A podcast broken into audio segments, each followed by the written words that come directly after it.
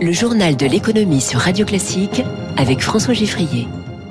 Avec DNCA Finance, maison d'épargne de valeur. L'économie au scanner de Radio Classique, trois titres. Salaire stellaire chez Stellantis, les actionnaires se rebellent. Les conséquences possibles d'un défaut de paiement, on verra les cas russes et sri-lankais. Et puis, le début de l'OPA de Vivendi sur la Gardère aujourd'hui. Nous sortons d'une pandémie et pourtant, on n'a pas parlé de la santé dans cette campagne présidentielle. Mon premier invité, Frédéric Collet, président du LEM, les entreprises du médicament, c'est dans quelques minutes. Radio classique. 52% des voix contre la rémunération des dirigeants. Ainsi ont voté les actionnaires de Stellantis, le groupe PSA, Fiat Chrysler, dont c'était l'Assemblée Générale. Bonjour Eric Mauban. Bonjour François, bonjour à tous. On va voir avec vous quelles conséquences aura ce vote, mais d'abord on va écouter la réaction de Denis Branche du cabinet Fitrust que vous avez interviewé. Il avait communiqué avant ce vote sur une rémunération totale d'environ 66 millions d'euros pour le seul Carlos Tavares, montant qu'il juge bien sûr excessif.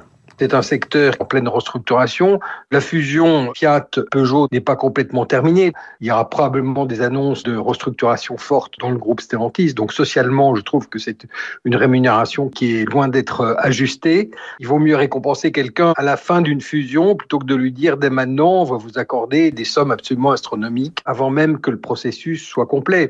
C'est une rémunération qui dépasse largement celle des dirigeants des constructeurs automobiles européens. Alors Eric Mauban, malgré ce vote, les dirigeants de Stellantis devraient bien percevoir euh, les sommes prévues. Oui, oui, car euh, le vote des actionnaires est consultatif et non pas contraignant. Cette euh, pratique figure dans le droit des Pays-Bas où Stellantis est enregistré. Le conseil d'administration fait ce qu'il veut. Carlos Tavares, le directeur général, percevra donc comme prévu 19 millions d'euros au titre de l'exercice 2021, sans compter la rémunération en actions soumise à des conditions d'objectif.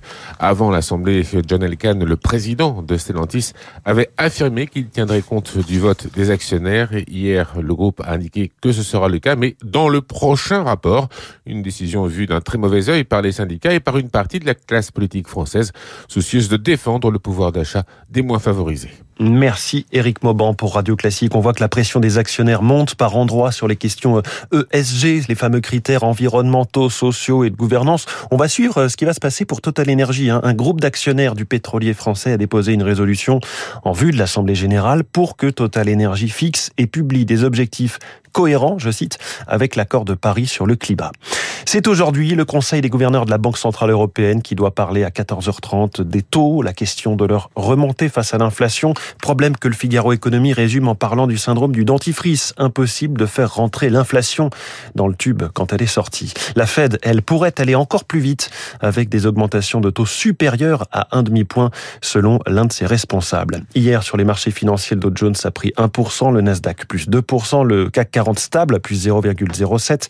Le pétrole remonte, Brent à 108 dollars, WTI à 104 et en ce moment le Nikkei est en progression d'1,19%.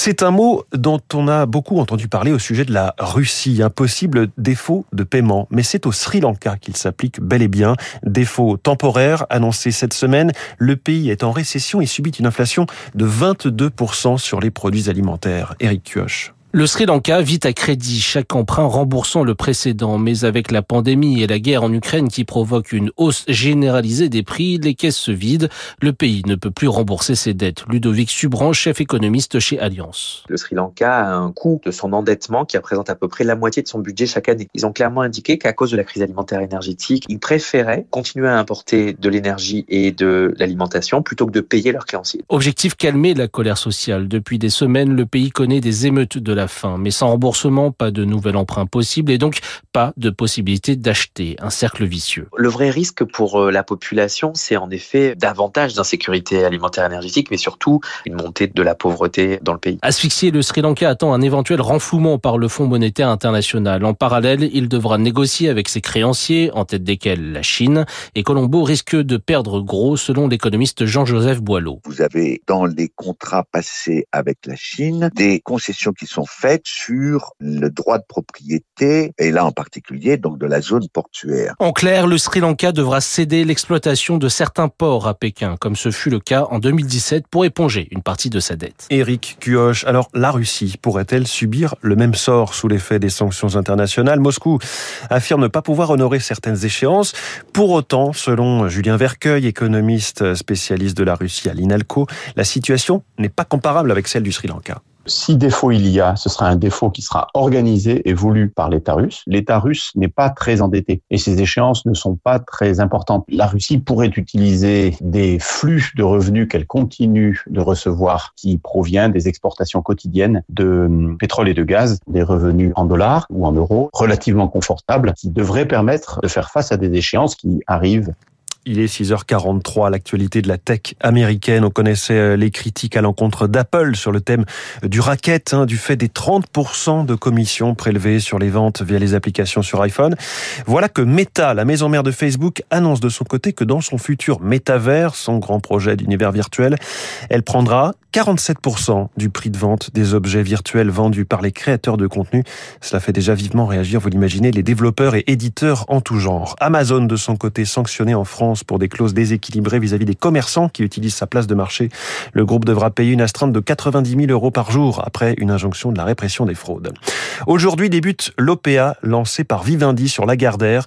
Au cœur de ce projet de fusion, le regroupement entre Hachette Livre et Editis, dont les contours demeurent extrêmement flous. Il s'agit de créer un géant français du secteur présent dans la télévision, la radio, les journaux et l'édition. Projet ambitieux mené par Vincent Bolloré. Écoutez ce qu'en pense Alexis Lévrier, historien de la presse et des médias.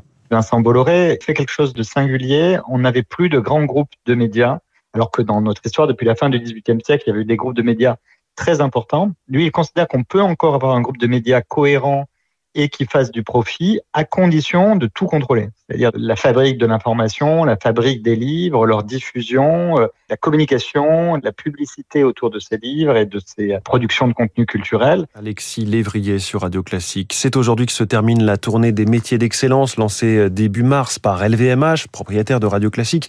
Il s'agit d'une campagne de recrutement, notamment en contrat d'apprentissage, 1200 postes à la clé. Chantal Gamperlé, directrice des ressources humaines et synergie d'LVMH. Notre objectif, c'est de démystifier un peu le fait qu'on se dit on va jamais pouvoir travailler chez LVMH.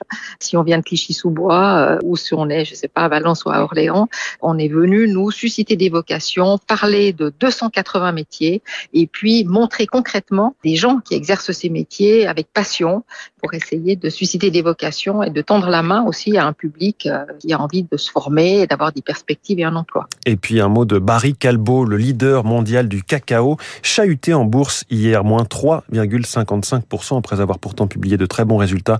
En cause, la défense de sa présence en Russie maintenue euh, au nom des salariés qui sont sur place.